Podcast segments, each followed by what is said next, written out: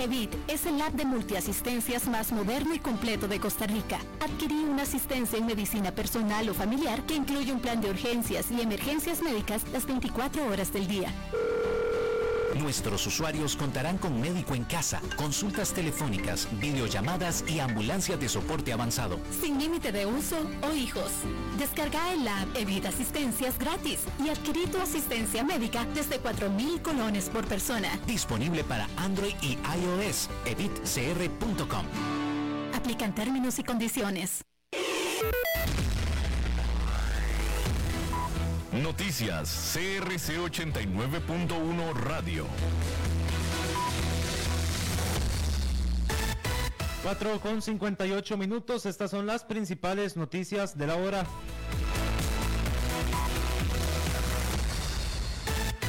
El Ministerio de Salud reportó un incremento en los casos de COVID-19. Durante la última semana se presentaron casi 1.700 nuevos contagios en el territorio nacional. El presidente del Colegio de Médicos y Cirujanos, Mauricio Guardia, indicó que el COVID-19 es impredecible y por eso es arriesgado quitar la mascarilla y la vacunación de manera obligatoria. La Universidad de Ciencias Médicas, la Asociación de Graduados de Fisioterapia y la Clínica de Fisioterapia realizarán una actividad para recaudar fondos y donar una prótesis de buceo para la deportista Kerlin González. La actividad se realizará este miércoles 11 de mayo de 7 y 30 de la mañana a 5 de la tarde. En una hora más noticias. Noticias cada hora en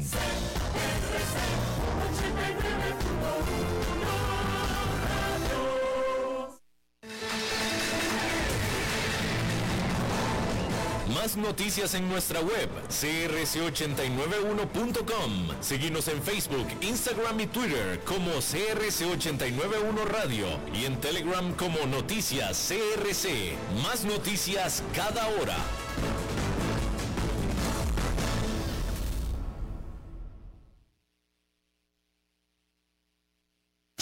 CRC 89.1 Radio y Cadena Radial Costarricense no se hacen responsables por las opiniones emitidas en este programa. Transcomer, puesto de bolsa de comercio, presenta a las 5 con Alberto Padilla.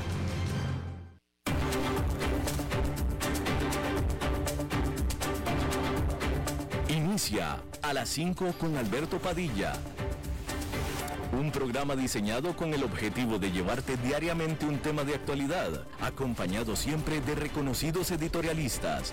De lunes a viernes a las 5 de la tarde por CRC 89.1 Radio. A las 5 con Alberto Padilla.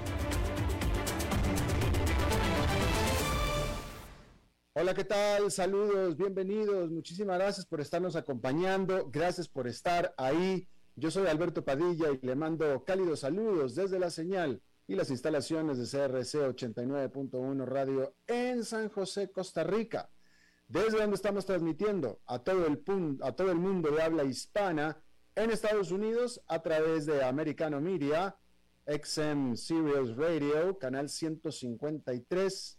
Para el resto del mundo estamos disponibles en el canal de YouTube de este programa así como también en vivo en la página de Facebook de este programa. Y también estamos disponibles en podcasts en las diferentes plataformas para ello, las más importantes, Spotify, Apple Podcast, Google Podcast y otras cinco importantes plataformas más. En esta ocasión, tratando de controlar los incontrolables, me acompaña el señor David Guerrero y la siempre poderosa ayuda desde Bogotá, Colombia, del productor general de este programa, Mauricio Sandoval hay que comenzar eh, hablando acerca de que, eh,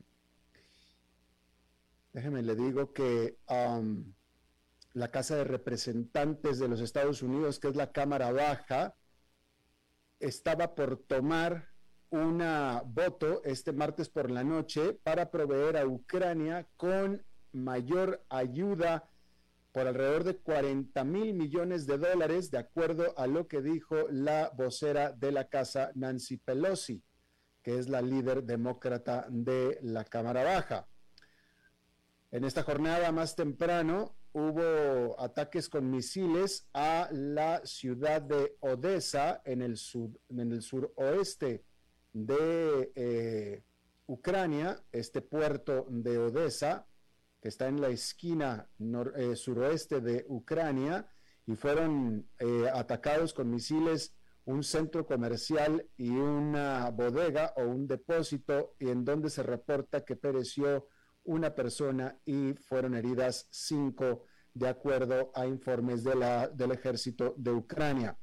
El presidente Vladimir Zelensky dijo, eh, hizo un llamado por ayuda internacional para terminar con el bloqueo del Mar Negro que tiene Rusia. Hay que recordar que Rusia tiene bloqueado el acceso al Mar Negro y los puertos de Ucrania dan todos al Mar Negro y Vladimir Zelensky hizo este llamado precisamente para evitar una crisis global de alimentos, puesto que Ucrania no puede exportar sus alimentos vía marítima. De hecho, no puede exportarlos, punto. Ya habíamos informado aquí que se había reportado de toneladas y toneladas de granos ucranianos que están literalmente echándose a perder en bodegas en puertos por no poder salir del país, literalmente. Un comité parlamentario en Finlandia recomendó que este país se adhiera a la OTAN.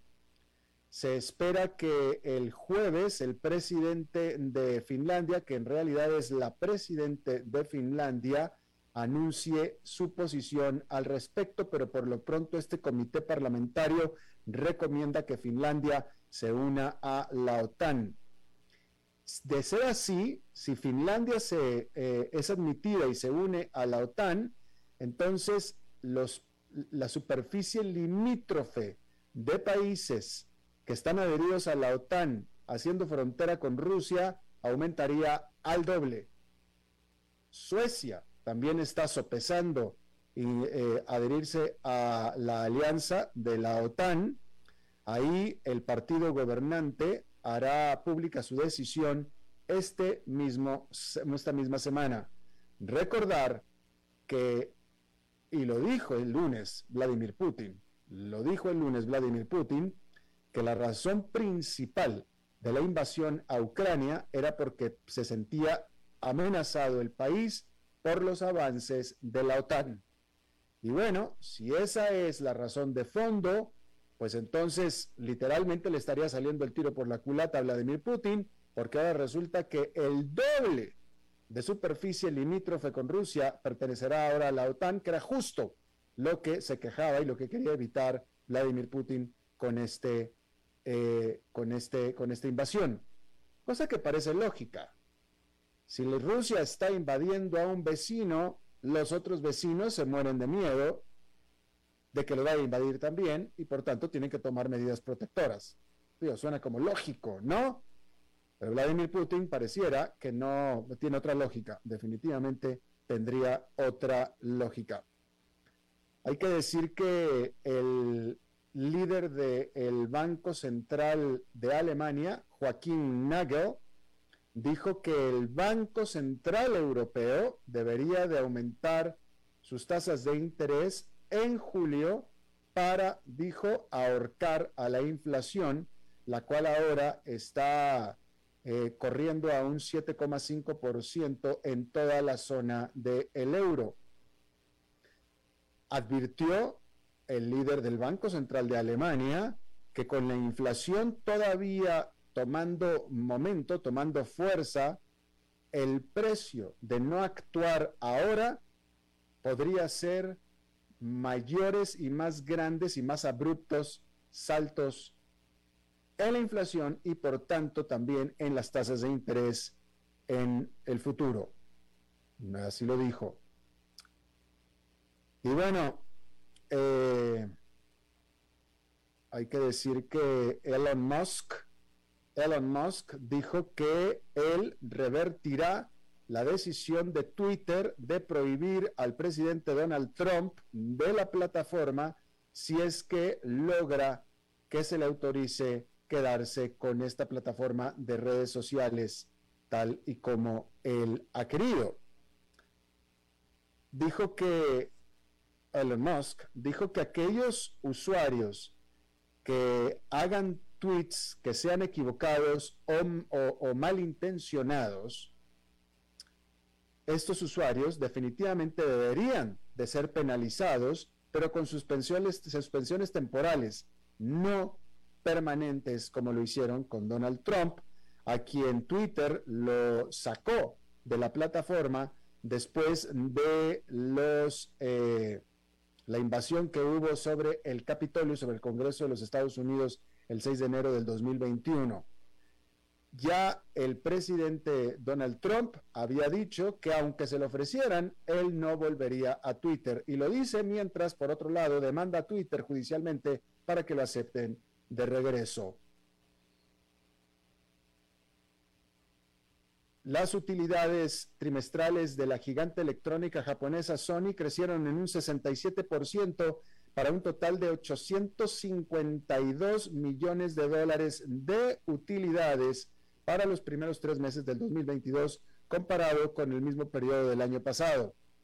Este gigante japonés creció en su división de videojuegos, también de películas y de música. Las ventas trimestrales aumentaron por 1% y ha enviado, ha enviado, ha exportado 19 millones 300 mil equipos de PlayStation 5 o consolas de PlayStation 5 desde que se lanzó este modelo en el 2020. Sin embargo, la demanda todavía está más arriba o superando a la oferta y de ahí los números de la Sony. Y bueno, aquí no siempre seguimos lo que sucede en la familia real de la Gran Bretaña, sin embargo me parece que esta es noticia, y yo creo que es la primera noticia que doy al respecto en este programa. Y hay que decir que el príncipe Carlos, que es el primero en la línea en la corona británica, fue quien entregó, quien dio el eh, discurso de la reina que marca la apertura formal de la sesión del Parlamento y lo hizo el príncipe Carlos por primera vez o por primera vez no fue la reina, que tiene 96 años de edad y no pudo asistir a dar la conferencia de apertura por problemas de movilidad, como se describe. Y es la primera vez que la reina no asiste a esta ceremonia desde 1963. Las prioridades del gobierno han sido el eh, sustentar a la economía y el hacer reducir los costos de la vida de las familias mm, británicas.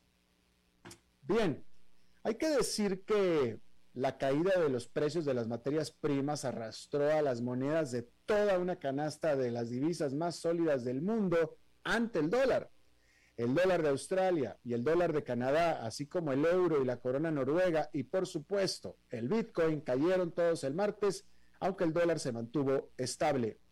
El dólar australiano cayó a su nivel más bajo desde julio del 2020 de la mano de la disminución de los precios de los activos mundiales. Y el lunes los mercados bursátiles mundiales sufrieron una paliza con el Nasdaq Composite cayendo más del 4% en un remate liderado por las acciones de las grandes tecnológicas. Mientras tanto, los precios del petróleo cayeron también alrededor de un 6%, ya que los confinamientos por coronavirus en China, que es el principal importador de petróleo, alimentaron las preocupaciones sobre la demanda. Los precios más bajos del petróleo también perjudicaron al dólar canadiense, que tocó su nivel más bajo desde noviembre del 2020, y la corona, la corona noruega tocó su nivel más bajo desde junio del 2020.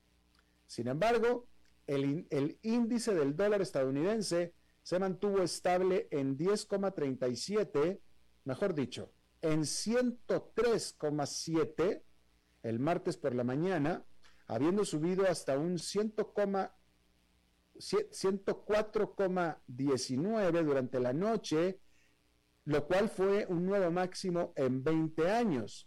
Más tarde perdió algo de terreno después de que el presidente de la Fed de Atlanta, Rafael Bostic, hablara sobre una subida de tres cuartos de punto porcentual en la próxima reunión de la Fed. En las últimas semanas, los mercados han valorado una posibilidad razonable de un aumento tan masivo en la tasa de interés. Los rendimientos del Tesoro de Estados Unidos han subido por las expectativas de que la Fed actuará agresivamente contra la inflación, lo que ha provocado que el dólar suba durante cinco semanas consecutivas. El rendimiento del bono de referencia a 10 años retrocedió por debajo del 3% el martes hasta el 2,98%. También hubo revuelo en los criptomercados en donde el Bitcoin cayó por debajo de los 30 mil dólares por primera vez desde julio del 2021. La criptomoneda más grande del mundo ha venido cotizándose en gran medida en línea con otros activos considerados ahora de más riesgo, como son las propias acciones tecnológicas. Bueno, Nueva York, luego de la gran paliza de la primera jornada de la semana, este martes eh, pues no estuvo tan mal, aunque aún así el índice industrial Dow Jones quedó con una caída de un cuarto de punto porcentual. Sin embargo, los indicadores más amplios quedaron con ganancias. En el caso del Nasdaq Composite, recuperó un punto porcentual de los más de cuatro puntos porcentuales que perdió solamente en la jornada del lunes. El Standard Poor's 500 con una ganancia de un cuarto de punto porcentual. Y por cierto, cuando la recuperación de la pandemia despegó el año pasado, todo lo que tocaron los inversionistas se convirtió en oro. El mercado de valores de Estados Unidos saltó un 27% el año pasado. Bitcoin se disparó también a un máximo histórico el año pasado. Las materias primas como el petróleo y el cobre se dispararon. Incluso las inversiones alternativas, desde las tarjetas coleccionables hasta el vino, experimentaron un auge durante el año pasado. Pero ahora el júbilo del todo sube se interrumpió al estar aumentando las tasas de interés y la economía desacelerándose, provocando el peor remate desde el 2020. El SP500 se tropezó el lunes terminando por debajo de los 4.000 por primera vez en más de un año. El Nasdaq Composite se desplomó un 4,3%. Ahora, ahora está más del 27% por debajo de su último pico. Pero no fueron solamente las acciones las que se vieron afectadas. En un momento, el rendimiento del bono del Tesoro estadounidense, referencial a 10 años, que se mueve en sentido opuesto a su precio, alcanzó el 3,19%, que es su nivel más alto desde finales del 2018. Bitcoin cayó casi un 10% y esta criptomoneda ahora cotiza más del 50% por debajo de su máximo histórico de casi 68.790 dólares alcanzado apenas a fines del año pasado. Incluso el petróleo, que ha sido empujado al alza por la guerra en Ucrania, se vio arrastrado por el remate generalizado. Los futuros del crudo Brent, que es la referencia mundial, terminaron el día con una caída de casi 6%.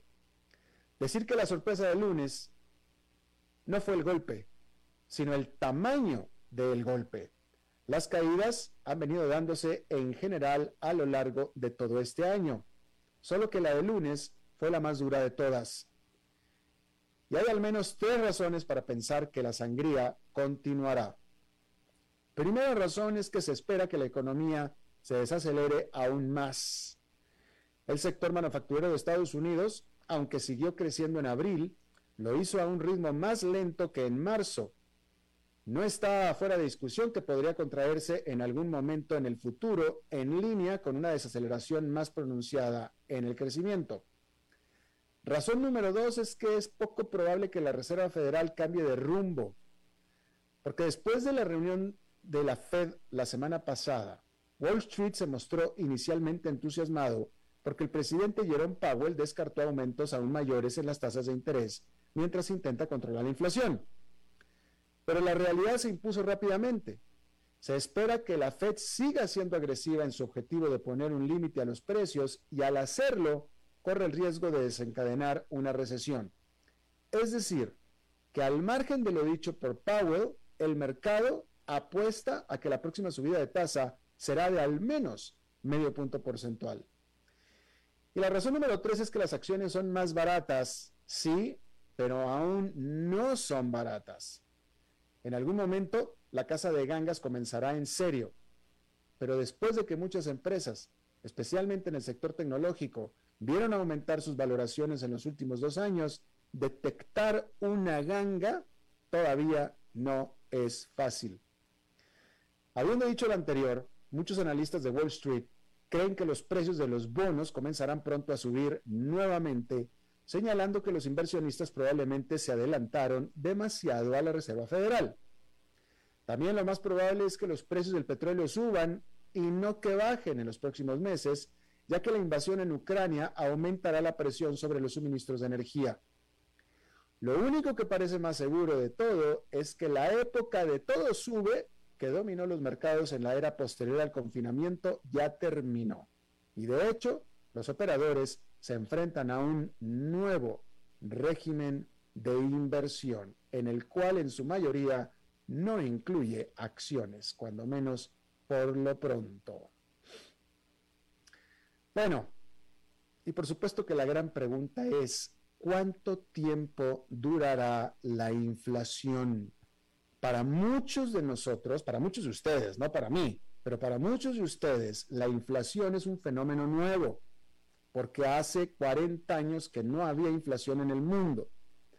Entonces, al hablar de la inflación, el adjetivo favorito de la Reserva Federal, que es el Banco Central de Estados Unidos, solía ser transitoria, como en la inflación es transitoria y los aumentos de precios deberían ser temporales. Pero si es que alguna vez ese fue el caso, definitivamente ya no lo es más. Las tasas de inflación han aumentado considerablemente desde agosto del 2021 y han estado fuera del rango normal del 2 al 4% durante todo un año ya. El índice de precios del consumidor en Estados Unidos subió 8,5% para el año que terminó en marzo, que es una tasa que no se veía desde diciembre de 1981. Entonces, el Banco Central desechó el término transitoria y ahora lo cambió por otro favorito que eh, para describir a la inflación que es arraigada. El presidente de la Reserva Federal, Jerome Powell, dijo la semana pasada que es nuestro trabajo asegurarnos de que la inflación de esa desagradable naturaleza alta no se arraigue en la economía. Lo dijo justo después de anunciar un aumento de la tasa del interés de medio punto para combatir la inflación. El problema es que no está claro qué exactamente es la inflación arraigada o cómo sabremos si ya la alcanzamos y por tanto, ¿cuándo salimos de ella? La Fed ha dicho o ha dado muy poca orientación en general sobre cuánto tiempo predicen que tomará para que sus aumentos de interés reduzcan la inflación. Es un entorno muy difícil tratar de dar una guía a futuro con 60 o 90 días de anticipación, dijo Powell la semana pasada. Hay tantas cosas que pueden suceder en la economía y en todo el mundo, dijo. El problema es que no hay nada que los inversionistas odien más que la incertidumbre y a medida que el aumento de las tasas golpea los mercados estadounidenses, los inversionistas quieren más claridad porque hay mucha incertidumbre. Los estadounidenses, que se han visto muy afectados por el aumento de los precios de la gasolina y los alimentos, también quieren saber cuándo finalmente podrán sentir algo de alivio especialmente si las subidas de tasas de la Fed corren el riesgo de arrastrar a la economía a una recesión. Y mirar al pasado podría ofrecer una idea. Aunque los precios se han mantenido relativamente estables durante las últimas cuatro décadas, las grandes oscilaciones eran frecuentes antes de principios de la década de los 80. La historia y los datos de la Reserva Federal muestran que el impulsor de la inflación es importante para predecir cuándo las tasas finalmente disminuirán. Los precios crecieron a tasas muy rápidas durante la Primera Guerra Mundial y la Segunda Guerra Mundial como resultado de las limitaciones de la guerra, pero volvieron a caer cuando se reanudaron los tiempos de paz. En la década de los 70, Estados Unidos experimentó su periodo más largo de aumento de inflación. El entonces presidente Richard Nixon eliminó el dólar del patrón oro y dos aumentos en los precios del petróleo impulsaron las tasas de inflación al 12,3 a fines del 1974. 12,3. Ahora estamos en 8,5. La Fed comenzó a practicar una política monetaria intermitente, elevando las tasas de referencia hasta un 16%. Fíjese, un 16%, ahora no está ni siquiera en 1% y luego la redujo de nuevo rápidamente, lo que condujo a un ciclo en el que el aumento de las tasas de interés no se mantuvo durante el tiempo suficiente para acabar con la inflación o aumentar el crecimiento. A fines de la década de los 70, el presidente de la Reserva Federal, Paul Volcker, asumió el control y puso fin a esa política. Elevó las tasas y las mantuvo altas hasta que bajó la inflación lo que llevó a Estados Unidos a la recesión económica, que era la segunda de la década, pero finalmente redujo permanentemente las tasas de inflación, donde se mantuvieron hasta los siguientes 40 años, es decir, hasta el año pasado. Powell dijo, dijo, tengo una gran admiración por Volcker cuando se le preguntó acerca de sus cambios de política dijo que Volcker tuvo el coraje de hacer lo que pensó que era lo correcto. Pero entonces, la pregunta es, ¿tomará entonces casi 20 años y dos recesiones económicas para que volvamos a la normalidad? Bueno, decir que ciertamente Powell no lo cree así, recordando que la economía es todavía sólida y los datos del empleo no se parecen en nada a los de la década de los 70 y muchos creen que ya hemos alcanzado un pico inflacionario y que las cifras comienzan a aplanarse. Los analistas a menudo hablan de los temores de la estanflación de la década de los 70 y comparan nuestras situaciones actuales, pero la inflación actual es causada por una combinación de crisis global, interrupciones en la cadena de suministros también global y crecimiento en la demanda de los consumidores después de que los confinamientos del COVID paralizaran la economía. Al respecto, el Consejo de Asesores de Asuntos Económicos de la Casa Blanca escribió recientemente, el periodo inflacionario posterior a la Segunda Guerra Mundial es probablemente una mejor comparación de la situación económica actual que la de la década de los 70 y sugiere que la inflación entonces podría disminuir rápidamente una vez que las cadenas de suministro estén completamente en línea y la demanda reprimida se nivele. Para rematar, el Bank of America escribe que esperamos que la inflación de Estados Unidos se desacelere en los próximos dos años, pero el progreso será muy desigual. Hay evidencia tentativa de una disminución de los desafíos de la cadena de suministro y esperamos un proceso de dos pasos adelante y un paso para atrás en el próximo año. Pero predicen que esta no será una lucha de una década y que los precios deberían comenzar a disminuir para el 2023.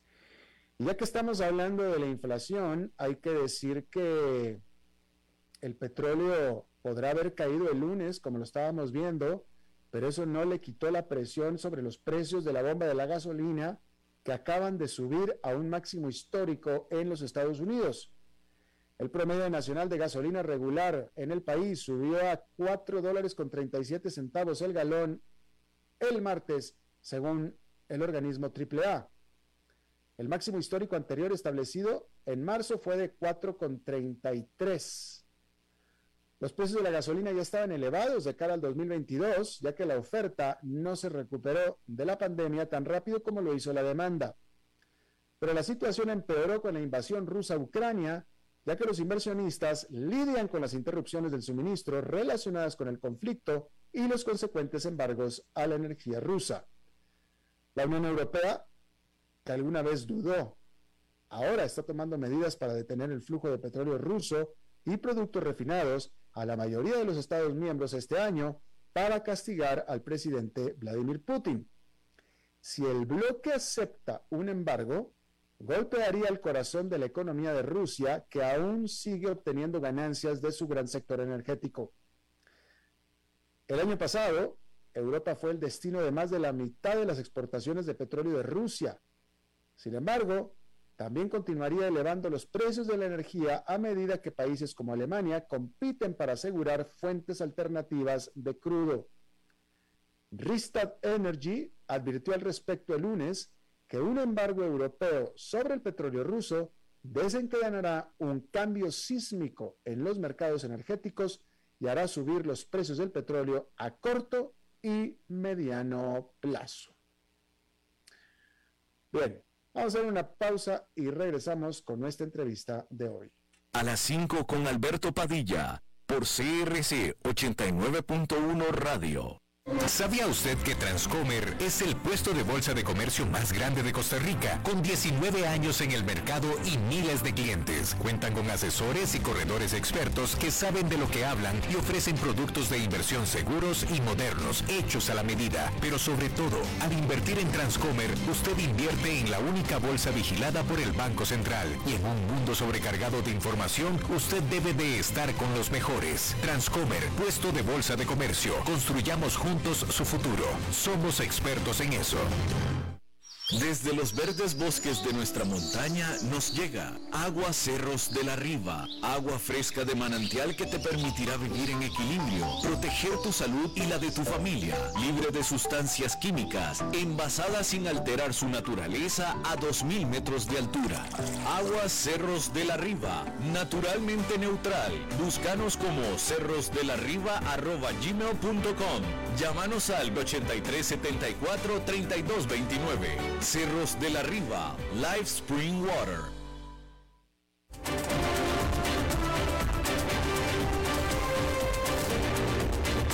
Seguimos escuchando a las 5 con Alberto Padilla.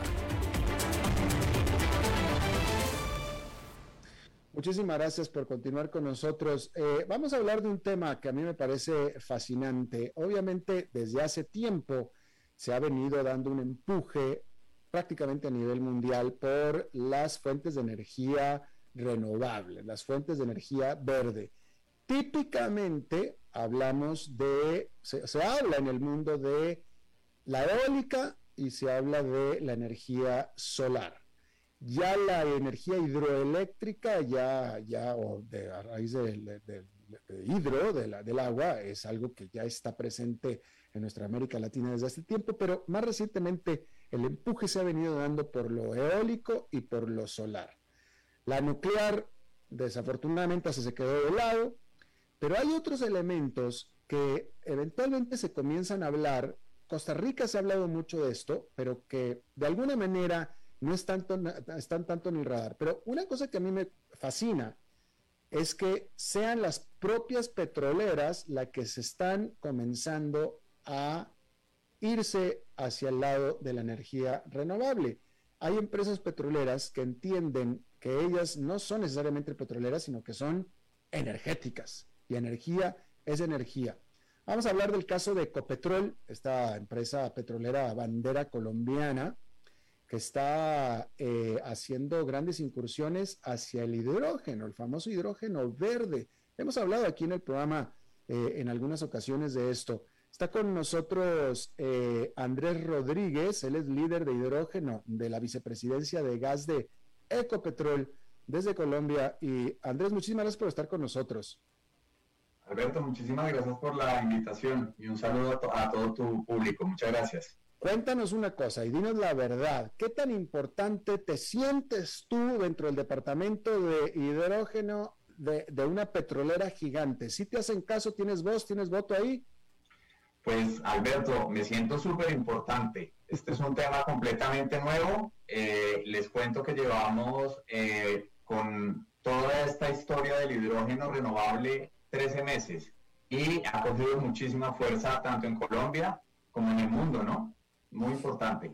Acá, que yo recuerde, tú, seguramente tú que ya eres, eres experto en este tema, pero acá quien está metido en el hidrógeno es este, el que fuera el, el, el, astronauta Tico, ¿no es cierto? Sí, señor. Esto es desde mucho tiempo atrás. Entonces ya está es toda la paleta de colores de hidrógeno que hemos tenido a lo largo de la historia. Eh, Copetrol ha estado con este hidrógeno mucho tiempo, pero el renovable estamos hasta ahora incursionando. ¿Cuál es la diferencia entre el hidrógeno y el renovable?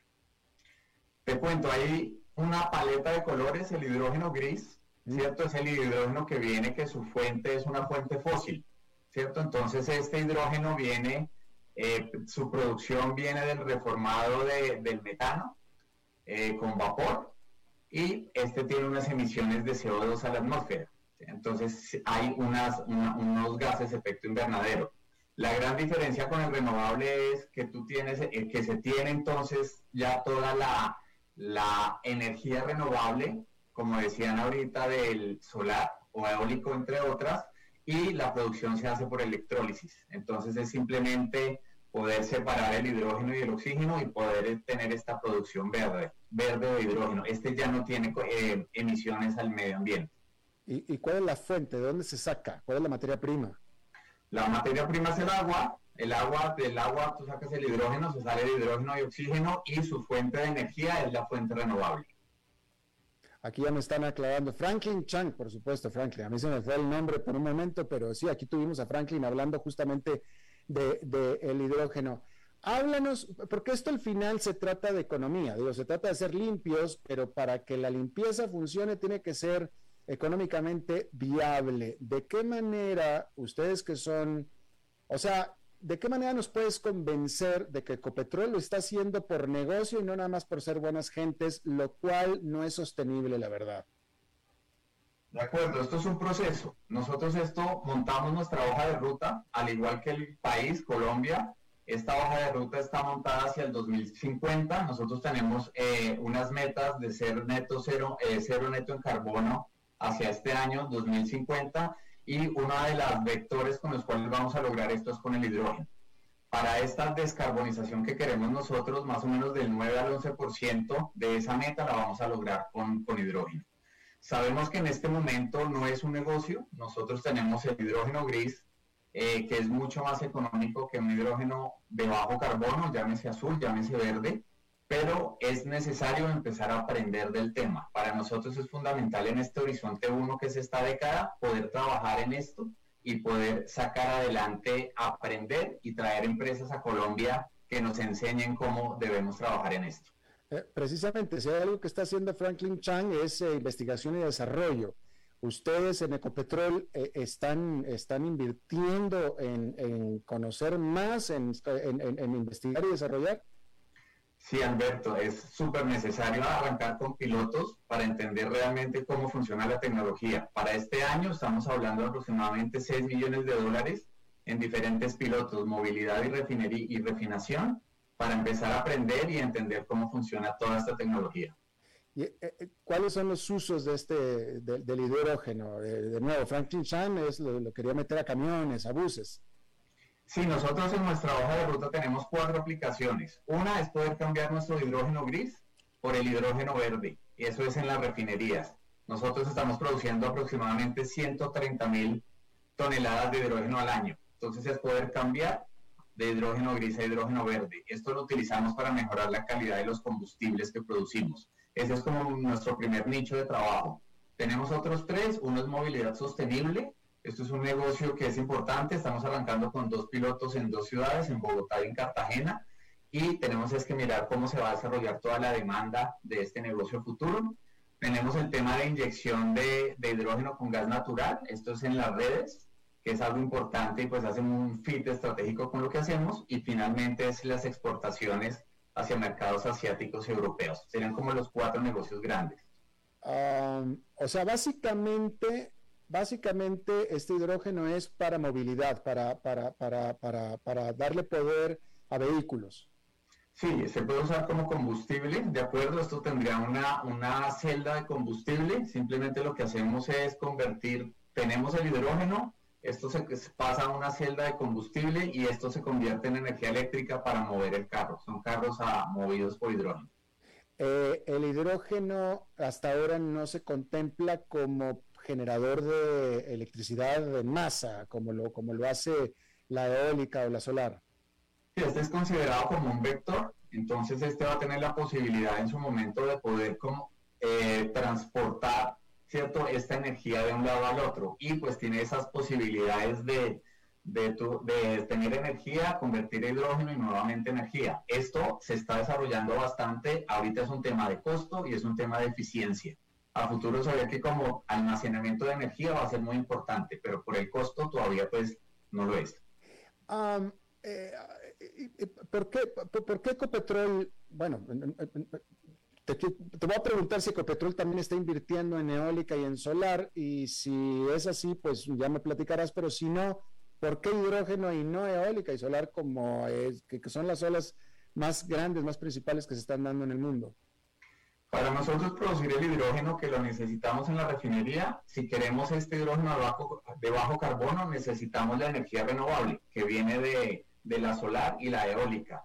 Nosotros ya en Colombia tenemos aproximadamente 400 megavatios de energía renovable solar y esta la estamos utilizando para autoconsumo. A futuro vamos a crecer en estas cantidades, ya a cantidades de gigas, para poder realmente eh, producir este hidrógeno renovable que queremos para las operaciones. Entonces hace parte de toda la cadena de producción del hidrógeno renovable.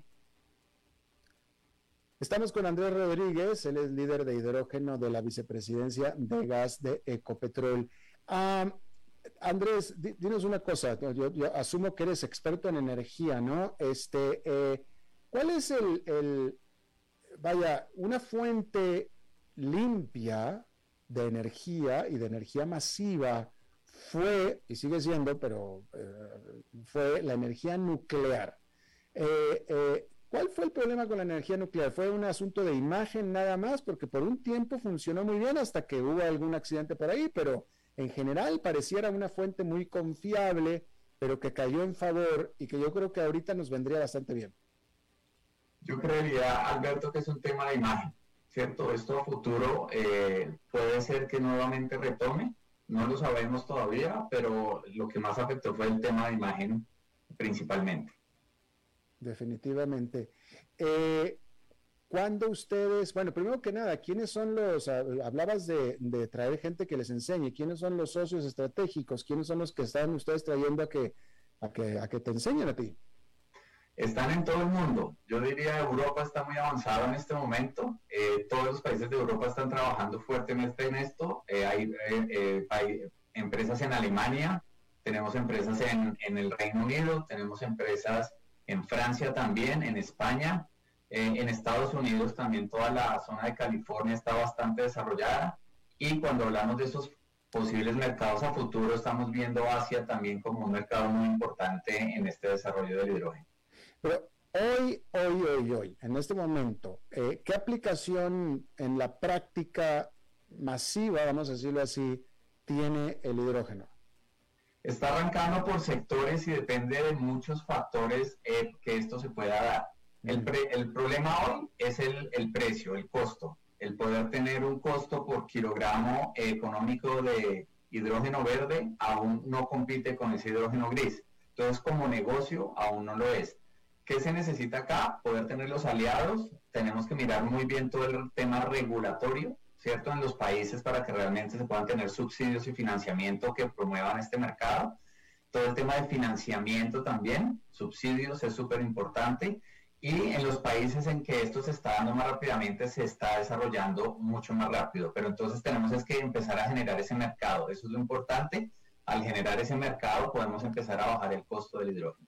¿Cómo podemos dimensionar la, el tamaño eh, pudiera decir incluso la seriedad, el compromiso de Ecopetrol en, en, el, en, el, en el hidrógeno. Es decir, ahí está la iniciativa, estás tú, te pusieron a ti, te pagan y todo muy bien, muy lindo, pero ¿qué tan importante, Greca? ¿Cuál es la envergadura de esta, de esta iniciativa de Ecopetrol? Es muy importante, Alberto. Eh, primero en inversiones, somos de las pocas empresas que ya estamos con unas inversiones cerca de los 6 millones de dólares este año. ¿Tres? ¿Dijiste, tres? ¿Dijiste tres? 6 millones de dólares. 6 millones de dólares. Sí, señor. De, de 2022 a 2024, con proyectos en refinería que estamos ya en etapas de planeación, estamos hablando de casi 200 a 300 millones de dólares. Eh, todo esto nos lleva a esas metas que tenemos en nuestra hoja de ruta hacia 2040. Y cuando hablamos de volúmenes, hoy nosotros producimos 130 mil toneladas de, de hidrógeno gris al año. La idea es poder llegar a un millón de toneladas hacia el 2040 y que este sea eh, hidrógeno de, bajo carbono, de bajas emisiones. Y, y, de nuevo, ya me lo dijiste, pero me lo vas a tener que volver a repetir. Hoy en día, ¿para qué están ustedes utilizando el hidrógeno? Hoy lo utilizamos en refinería para mejorar la calidad de los combustibles que producimos. Lo que hacemos es bajarle el nivel de, azufre a los combustibles. Para hacerlos más limpios. Así es. Mm. ¿Y qué tipo de especialización estás buscando en, bueno, bueno, cuánta gente van a estar ustedes ocupando en este proyecto y qué tipo de gente será esta? Sí, esto es muy escalable, Alberto. Eh, nos toca ir paso a paso en, en cuanto a organización. Eh, todo lo que estamos montando tiene que ser muy flexible y darnos las opciones de ese ensayo y error que se está dando con este tema. Inicialmente iniciamos dos personas con esta hoja de ruta y plan estratégico, pero en una especie de células de trabajo donde traíamos a las diferentes personas de la organización. Esto pues a futuro tiene que tener mucho personal para, para poder hacerlo realidad, pero va a ser paso a paso. Todavía eh, estamos en ese proceso. Bueno, y medio improvisando, ¿no? Este, no, no, no quiero ser, este, minimizar el asunto, pero tú mismo vienes de, estar manchado de negro, ¿no? Sí, señor, esto lo vemos como la transición energética y eso es una apuesta grande que tiene Ecopetrol y entonces es, esto hace parte de esa transición. Esto es uno de, los, de, de esas aristas que tenemos hacia esa descarbonización. Oye, ¿y qué tanta acercamiento, por no decir asociación, tienen ustedes con la academia? Eh, sería espectacular que las propias instituciones de educación superior de Colombia pudieran proveerlos a ustedes del tipo de, técnicos necesarios para este proyecto, ¿no? Sí, Alberto, totalmente. La academia es súper importante en todo este eh, proceso que estamos siguiendo, igual las diferentes agremiaciones, el gobierno y las diferentes empresas. Esto es absolutamente toda la, el país, diría yo, volcado hacia poder tener esta, esta idea que sea una realidad a futuro. Pero ¿existe en este momento, hay algún proyecto, hay alguna, alguien que se vaya a una carrera profesional que sea ingeniero en hidrógeno o algo así? No todavía, sí se están haciendo bastantes especializaciones en el tema, ¿cierto? Trayendo expertos. Eh, el, el Ecopetrol tiene su propia universidad de Ecopetrol, en donde estamos realizando, vamos a realizar un foro hacia mediados de junio, en donde vamos a traer expertos de todo el mundo para empezar a, enseñarle a nuestra empresa cómo vamos a hacer todo este cambio en transición energética y el hidrógeno. Y pues esto se va a ir expandiendo hacia, hacia otros sectores también. Bueno, pues ¿qué te parece, Andrés Rodríguez, si tocamos base, no sé, en unos seis, siete, ocho meses a ver cómo siguen estos proyectos? Lo estamos haciendo continuamente para ver cómo, para acompañarlos en este proceso, ¿no? Excelente, Alberto, muchas gracias y gracias por la invitación. Gracias a ti, él es Andrés Rodríguez, él es el líder de hidrógeno de la vicepresidencia de gas de Ecopetrol desde Colombia. Vamos a hacer una pausa y regresamos con más. A las 5 con Alberto Padilla, por CRC 89.1 Radio. ¿Sabía usted que Transcomer es el puesto de bolsa de comercio más grande de Costa Rica, con 19 años en el mercado y miles de clientes? Cuentan con asesores y corredores expertos que saben de lo que hablan y ofrecen productos de inversión seguros y modernos, hechos a la medida. Pero sobre todo, al invertir en Transcomer, usted invierte en la única bolsa vigilada por el Banco Central. Y en un mundo sobrecargado de información, usted debe de estar con los mejores. Transcomer, puesto de bolsa de comercio. Construyamos juntos su futuro. Somos expertos en eso. Desde los verdes bosques de nuestra montaña nos llega agua cerros de la riva, agua fresca de manantial que te permitirá vivir en equilibrio, proteger tu salud y la de tu familia, libre de sustancias químicas, envasada sin alterar su naturaleza a 2.000 metros de altura.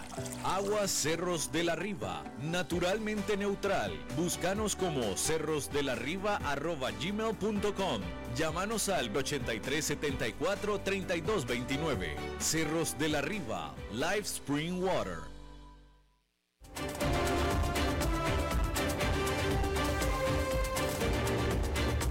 Seguimos escuchando a las 5 con Alberto Padilla. Bueno, como cada semana tenemos la colaboración de nuestro colega y amigo Fernando Francia. Fernando. ¿Qué tal? ¿Cómo estás, Alberto? Un gusto saludarte. Igualmente para ti.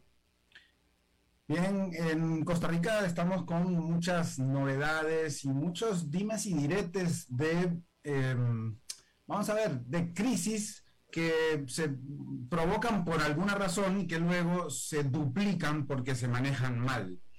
Es un tema, obviamente, que eh, siempre es pertinente para cualquier momento, ¿no, Alberto? Definitivamente, claro que sí. Bien, la mejor crisis es la que nunca llega realmente, pero para la que tenés que estar preparado de todas maneras.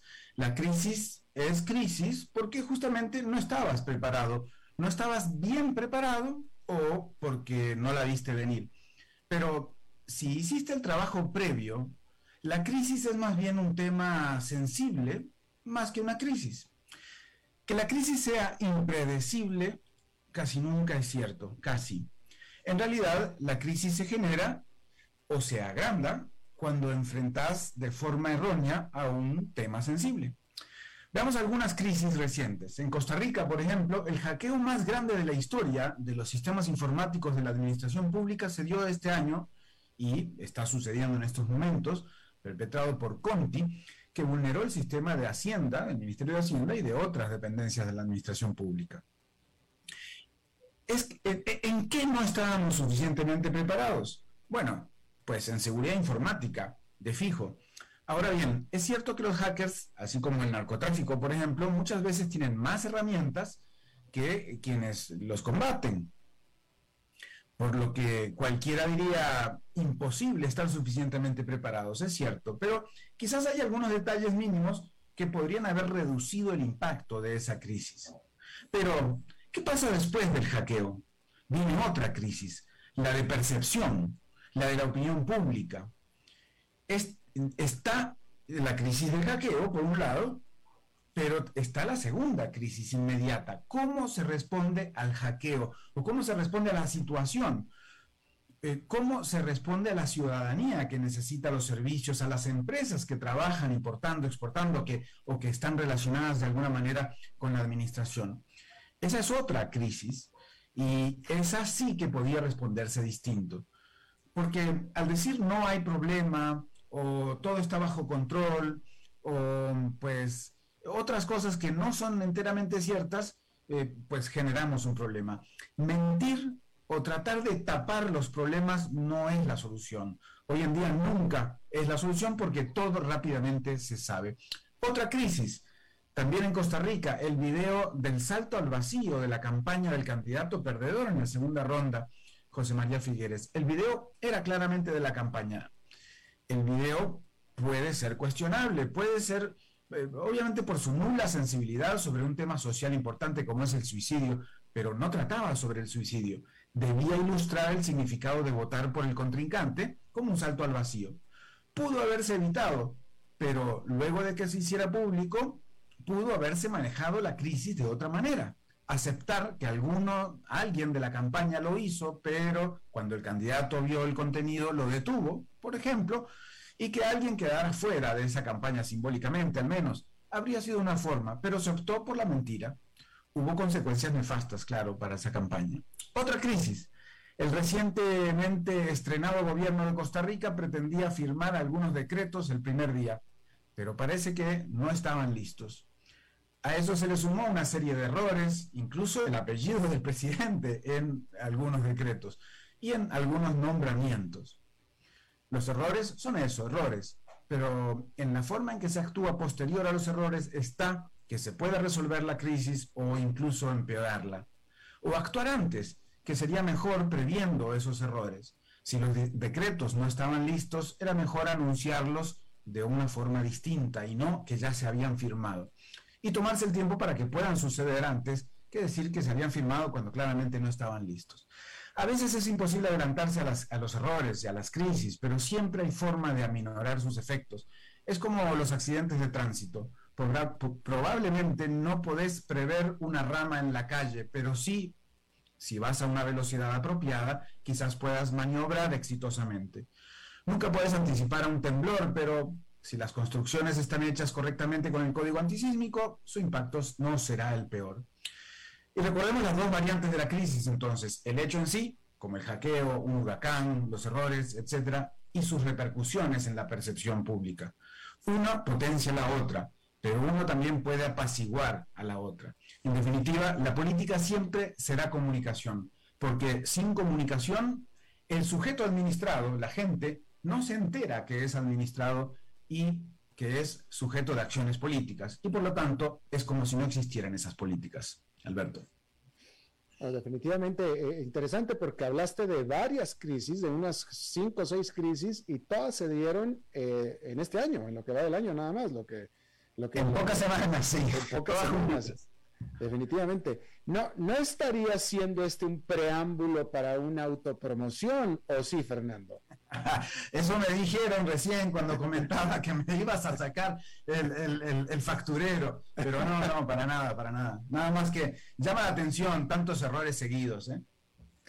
Llama la atención, pero también, vaya, yo, yo, yo, yo que soy tan desorganizado y tan distraído, la verdad es que no puedo decir que yo mismo lo hubiera hecho mejor pero estaba, estaba eh, pensando y meditando o reflexionando de lo desdichado que es la labor de la política, pues son crisis y crisis y crisis y crisis. Yo no sé a qué hora se pueden sentar en una oficina, en una sala de juntas a ejecutar la labor que es la de llevar acá, la de la de la operación de un país, ¿no?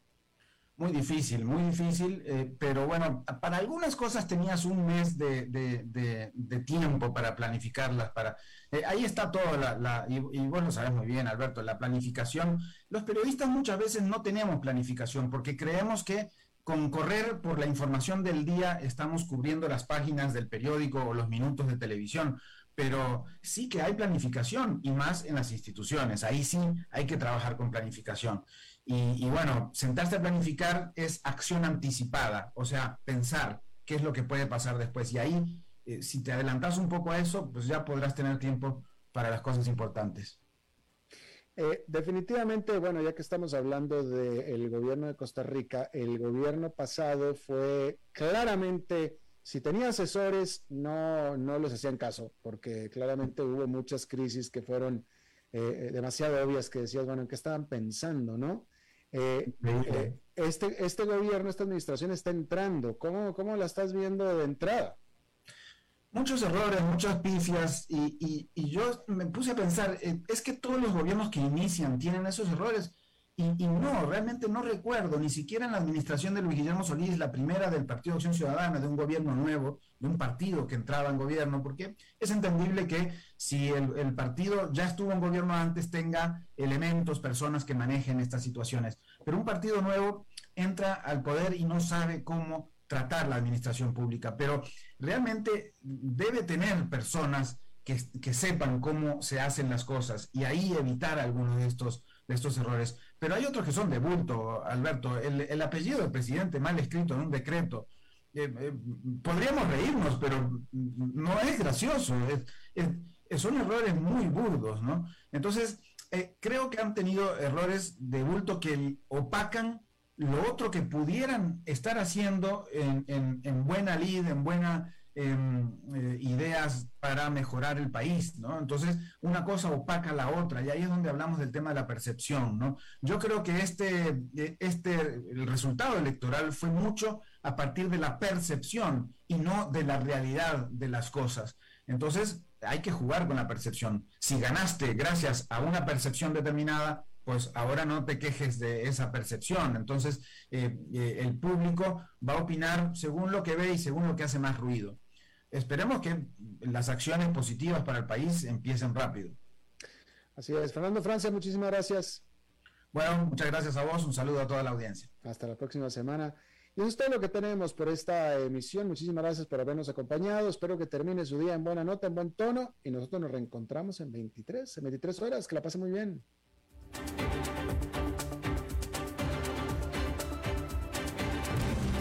Las 5 con Alberto Padilla fue traído a ustedes por Transcomer, puesto de bolsa de comercio. Construyamos juntos su futuro. Somos expertos en eso.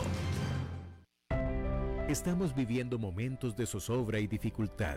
Muchos compatriotas, hombres y mujeres, no tienen la seguridad del techo, la mesa y el trabajo. Hoy más que nunca la patria nos exige honestidad, compasión y lealtad.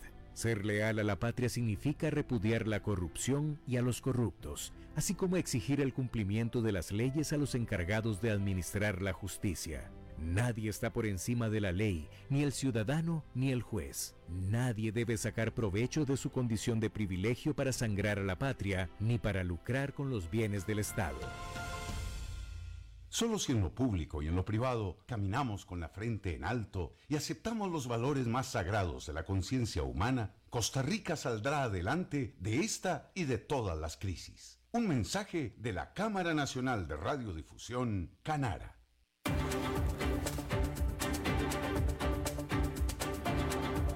Concluye a las 5 con Alberto Padilla un programa diseñado con el objetivo de llevarte diariamente un tema de actualidad, acompañado siempre de reconocidos editorialistas, de lunes a viernes a las 5 de la tarde por CRC 89.1 Radio, a las 5 con Alberto Padilla